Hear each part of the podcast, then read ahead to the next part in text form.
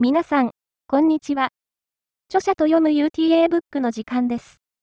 現在、愛、自分の中の自分、意識の展開、バージョン3を、著者、塩川佳代さんと共に読み進めています。第15回目は、14、握っているものを話すことが人生でした。ページ数では、115ページから119ページの部分です。では、塩川佳代さんに朗読をお願いします。14握っているものを話すことが人生でした。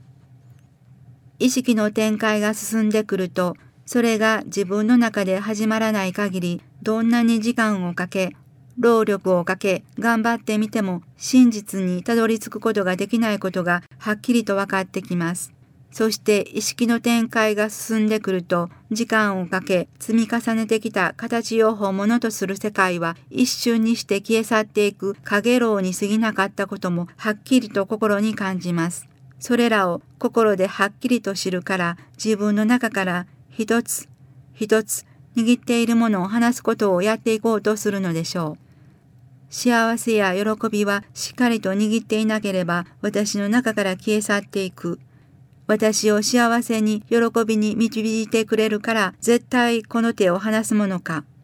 離させようとするものを徹底的に排除していく。この手の中に確実に入れるものが多ければ多いほど幸せ感も熱くなるし喜びも大きくなる。大真面目にそう思っていました。大きな思い違いをやってきました。もちろんそこで手にしようとするものは楽しいこと、きれいなこと、嬉しいこと、輝いているものばかりです。汚くて暗くて無様なものはなるべく自分から遠ざけようとしてきましたから、その心の状態は本当にお粗末なものだったと今ならわかります。そのような心の状態で人生を頑張って生きても幸せになるはずがなかったのです。しかしそれはなかなかわかりませんでした。今は心が掴んでいるもの、握っているもの、それが少なければ少ないほどそして緩ければ緩いほど本物が見えてくることを知りました。本物が見えてきたならば握ってきた自分、掴んできた自分が愚かだった、それだけでした。そして自分が愚かだったと気づけば本物は握ろう、掴もうとしなくてもすでにそこに最初からあったことに気づきます。偽物を話せば本物が自然に見えてくるのです。そして偽物、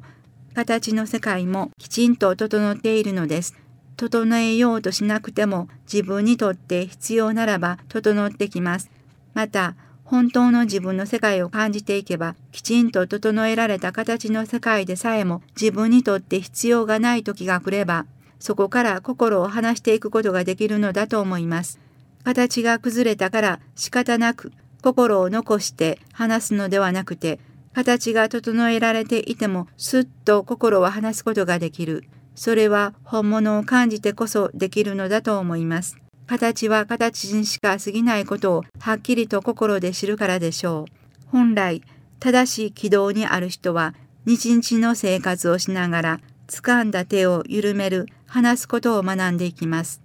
捕まえることが苦しい、間違っていることを学んでいきます。掴んだ手を緩める、そして話すことが自分を本来の自分に誘っていくんだと確信していきます。そして自分の世界と向き合うことができるということがどれだけの幸せであり喜びである今なのかを感じていけばずっと長く抱えてきたお粗末な心の状態もまた良かったなぁとなってくるでしょう。いいえ、お粗末な自分だったからこそ、本当の幸せや喜びを感じてくれば、すごい世界に自分はいることをしみじみ知っていくと思います。だから、お粗末な自分にありがとうしかないことが実感できるのです。お粗末な自分を決して疎ましく思いません。愚かな自分だったからこそ本当の幸せ、本当の喜びの世界を知ることができたとなるからです。いかがでしたか？著者と読む UTA ブックでは、7月から新刊ありがとうの朗読が始まります。ありがとうの本がお手元にある方は、本を手にして朗読を聞いてみてください。では、また明日お会いしましょう。See you tomorrow.